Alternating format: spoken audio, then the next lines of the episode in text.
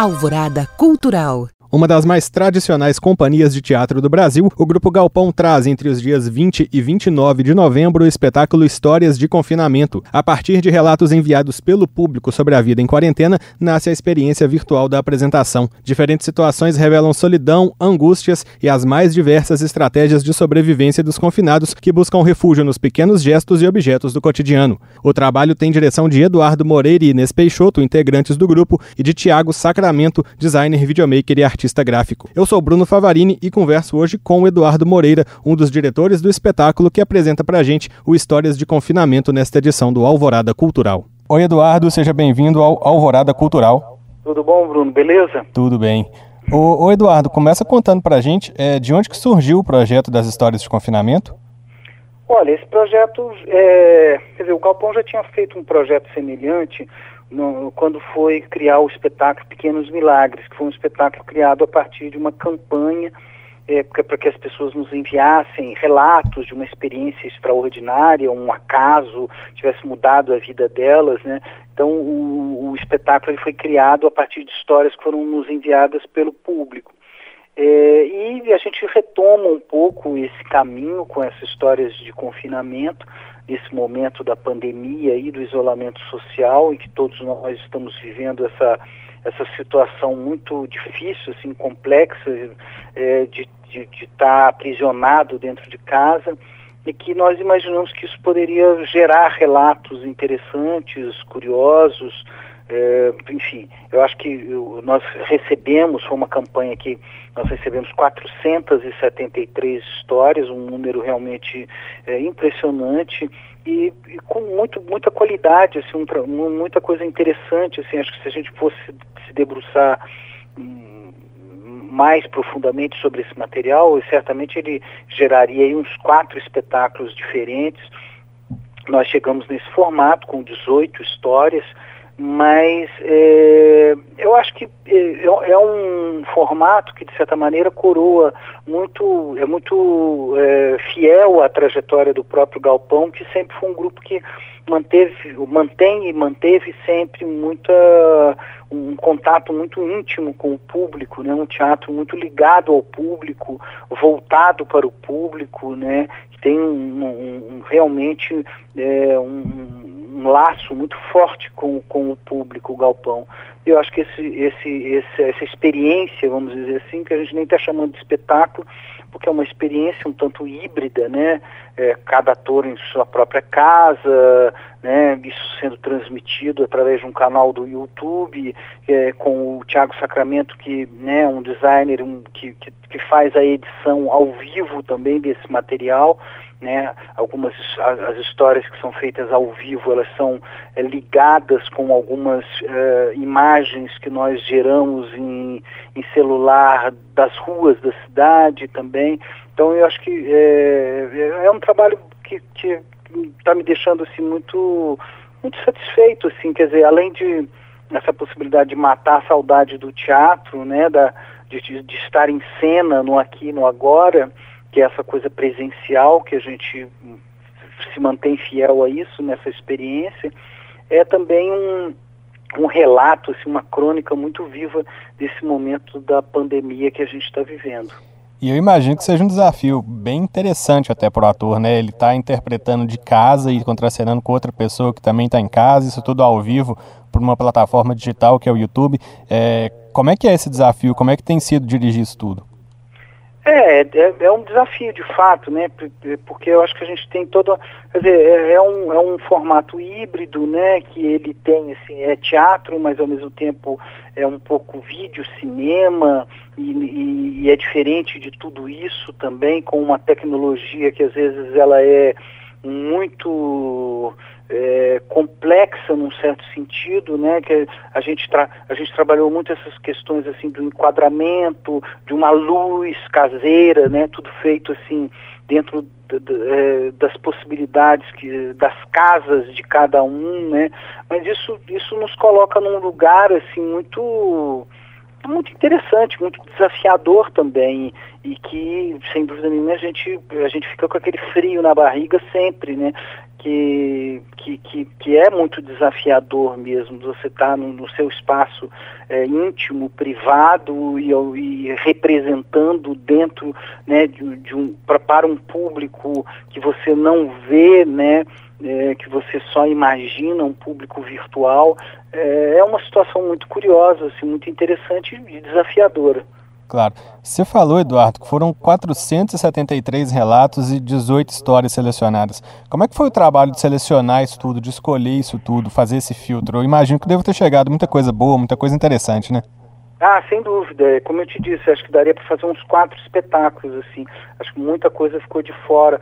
É claro que a gente tentou, assim, é privilegiar, é, inclusive as histórias são muito curtas, assim, a gente trabalhou essa ideia de, de é, traduzir as histórias num flash, assim, muito curto de tempo, né, é, as, as, histórias foram todas muito cortadas, a gente tirou, assim, qualquer resquício de, de, de literatura, de escrita, colocou muito num, num, num tom prosaico, coloquial, cotidiano, né? Então isso tudo exigiu assim um trabalho de dramaturgia, de limpeza de qualquer aspecto mais literário, de escrita, para fazer uma coisa mais viva, mais cotidiana.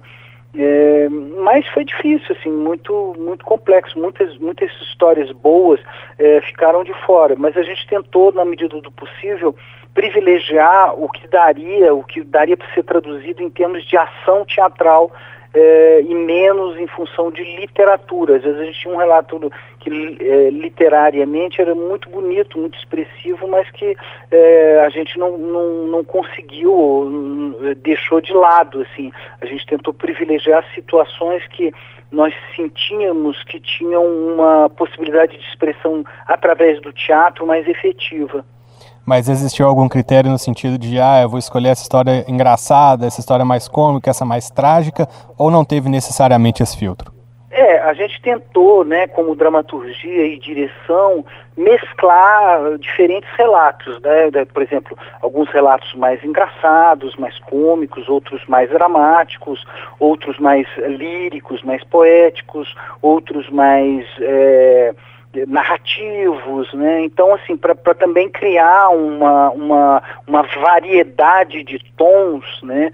Mas eu acho que o, os parâmetros principais que a gente usou foi, primeiro, essa coisa da da cotidianeidade, né, de ser uma coisa bem prosaica mesmo, bem do homem comum mesmo, são coisas muito, muito simples num certo sentido e que acho que exatamente por isso também comunicam com muita eficiência com o público em geral, né, e que a gente também fizesse isso num, num, num flash, assim, muito rápido, é, em, em, três minutos toda uma situação já se configura e ela se resolve ali naquele momento mesmo né? É, mas foi um, foi um desafio muito bom, foi, foi gostoso de fazer isso. E é um desafio legal também de pegar essa narrativa de outras pessoas e transformar ela numa história com começo, meio e fim, né? Que você, é, que você consiga dar uma dar, dar um contexto, dar uma narrativa legal também, né? Uhum, exatamente, colocar isso dentro de um, é, de um contexto. Agora, é, é, foi é, interessante porque uh, um parâmetro também geral era exatamente é, estar confinado, né? Então acho que um, uma tônica geral de todas as histórias é, é a solidão, né? A solidão está muito presente. É claro que existem formas de abordar esse tema às vezes tão espinhoso como a solidão, que a princípio nos leva para uma coisa mais melancólica ou triste, mas existem relatos que são muito engraçados, assim, muito é, saborosos, assim, às vezes mais poéticos, mas o, o, vamos dizer assim, a tônica da história é a, é a solidão que eu acho que a gente está vivendo, né, nesse período. Certo. Ô, ô, Eduardo, num espetáculo como esse, ele fica interessante também, você já falou um pouquinho sobre isso, porque retrata o homem comum, retrata uhum. o dia a dia, retrata as dificuldades de todo mundo, enfim. Então isso acaba que volta pro ator também, né? O próprio ator, o diretor, a pessoa envolvida no espetáculo também cria uma identificação com aquela história. Ah, sem dúvida. Eu acho que o trabalho do ator é muito esse, né? Assim, o ator é um, é um ser, assim, é, generoso na sua essência, porque ele encarna outras vidas, né? Eu acho que a, a, forma dele encarnar essas outras vidas, quer dizer, de, de, de dar voz a, a essa, outra, a esse outro, né, essa alteridade, é um gesto muito humano, né, do, do por parte do ator, assim, é, e, e, muito, muito excitante também, muito vibrante nesse sentido. É, é, um pouco, um pouco aquela história assim que o, que o Albert Camus, aquele autor, né, teatral e filósofo francês, dizia: ah, o, o ator é, faz em duas horas o que uma pessoa leva a vida inteira para fazer, né, uhum. né, que é viver um pouco a vida de um personagem, né. Mas eu acho que é um ato essencialmente generoso mesmo, essa coisa de você viver um outro personagem. Certo. Ô, ô, Eduardo, teve algum relato que chamou muito a atenção de vocês e que você pode compartilhar com a gente, claro, sem revelar nada, sem estragar nenhuma surpresa? É, são relatos assim que falam muito, é, por exemplo, dessa de coisas que, que acho que estão acontecendo muito nessa pandemia, né? É, é, pessoas que têm sonhos assim é, muito estranhos, assim, uma, uma, uma profusão de sonhos, ou pessoas que, por exemplo, têm problemas, é, uma pessoa que entrega, um, dá uma gorjeta, é, troca uma nota de 100 com uma nota de 2 para dar gorjeta a um entregador de comida, ou uma pessoa que é, chega de viagem, que no começo né, fala pro, pro, ao, ao, telefone com a amiga, e no começo ela está muito achando, achando divertido essa coisa de, de trabalho à distância, ela vai ter, vai passar 14 dias em casa porque tem que fazer uma quarentena, porque chegou de viagem, e aí o, e, e isso a coisa começa suavemente e ela começa depois a pesar um pouco, porque ela começa a ver né, pessoas próximas que os, o pai faleceu, né? Então existem vários, ou por exemplo, a pessoa que, que tem um problema hidráulico no banheiro e aí tem aquela dúvida se chama ou não uma pessoa para consertar porque tem medo né, de ser contaminada, porque é uma pessoa que, do, do grupo de risco. Então são, são várias histórias aí que, que né, uma, uma moça que lê uma carta para um pai falando da, da, questão da saudade. São, são, é, é uma gama bem, bastante grande de relatos aí, é, mas essencialmente muito humanos, né? Então eu acho que as pessoas que, que vão assistir essa experiência, elas, elas, elas vão ter uma empatia, assim, uma ligação muito grande, porque é um bem ou mal, sob, sob vários pontos de vista e diferentes parâmetros, são coisas que estão nos, nos atingindo a todos. Certo. Eduardo, é, a cultura talvez seja um dos setores que mais teve que se reinventar, mais teve que se virar assim nessa pandemia. Como é que tem sido para vocês do Galpão passar por esse momento? Como é que está a situação atual do Galpão? É muito difícil, né? A gente, a gente conta né, com é, patrocínios né, que foram é, honradamente, né, foram honrados com muita dignidade pelos nossos patrocinadores, a CEMIG e o Banco BV, isso nos possibilitou eh, manter a nossa estrutura básica. Claro que nós sofremos muito, porque o Galpão, só para você ter uma ideia, é um grupo que, que faz uma média de 100 apresentações por ano, e é claro que essas apresentações elas representam uma fonte de renda para nós, atores, importante, porque a gente, né, em muitas dessas apresentações a gente tem cachê, né, e isso reforça o nosso orçamento. Então o nosso orçamento eh, foi muito cortado esse ano, apesar de uma estrutura básica do grupo ser mantida, né, por esses patrocinadores. Agora, é um momento muito difícil, assim, porque além dessa situação, né, dos teatros estarem fechados, né, da impossibilidade da gente aglomerar pessoas, uma arte do encontro como o teatro, né, a gente conta com a, a, a total inexistência de políticas de apoio ou, né, ou de incremento né, para um setor que, que é fragilizado, muito fragilizado por essa pandemia e, e, não só isso, acho que a gente conta, na verdade, com um, um, uma política ou uma antipolítica de tentar prejudicar o nosso setor, que vem principalmente do governo federal, né? E esse formato de espetáculo online que vai ser adotado no História de Confinamento, você acredita que vai ser uma tendência, justamente por isso também, por às vezes ser mais, mais econômico, ser mais viável em determinados momentos de dificuldade? Você acha que pós-pandemia isso pode se tornar uma tendência, pode ser mais adotado? É, eu acho que sim, acho que pode ser, mas assim, eu, eu te confesso que eu tô doido para voltar aos teatros mesmo, né? A essa relação é, presencial é, do momento, do aqui, do agora, ter o público na sua frente, que é de fato insubstituível. O teatro é um fenômeno é, insubstituível.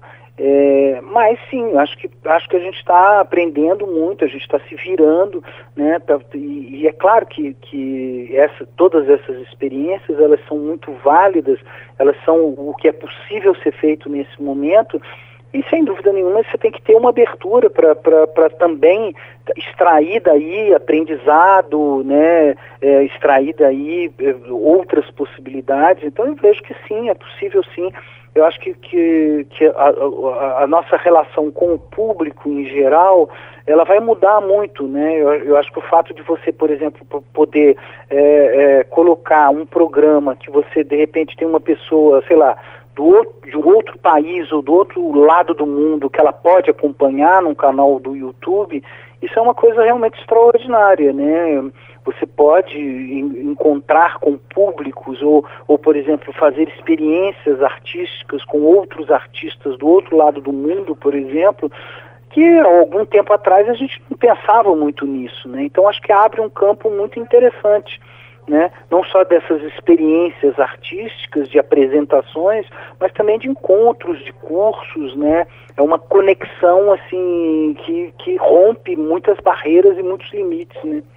E quais que são os projetos do Galpão para pós-pandemia, Eduardo? Vocês já tem alguma coisa engatilhada, assim, que a gente puder voltar aos teatros? É, algum espetáculo, algum projeto que foi paralisado ou que está sendo desenvolvido durante a pandemia? Como é que está essa questão? É, a gente teve um espetáculo, né, o Quer Ver Escuta, que tava, é, iria estrear no dia 3 de abril, né, quando, ah, quando nós interrompemos as nossas atividades, foi no dia 17 de março, a gente tinha essa, essa, é, essa estreia prevista para o dia 3 de abril, no Festival de Curitiba, desse espetáculo é, que, é, Quer Ver Escuta. A gente pretende retomar esse espetáculo, né, um espetáculo que fazia um mergulho na poesia contemporânea brasileira.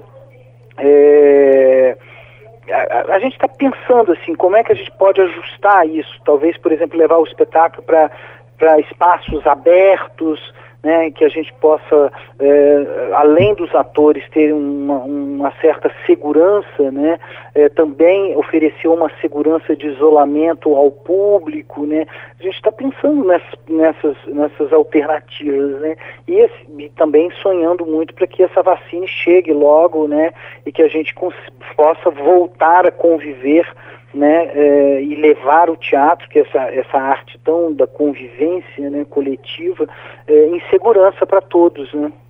E eu imagino que deve ser ainda mais difícil, né? Porque o teatro, como você disse, é uma convivência coletiva, ele não é uma coisa individual. Exatamente. É, muito, como ele, muito é, como ele está tendo que se adaptar agora. Então eu imagino que deve ser ainda mais difícil para um ator, para um diretor que vive no palco, que sente falta do palco, deve ser ainda mais, mais complicado, né?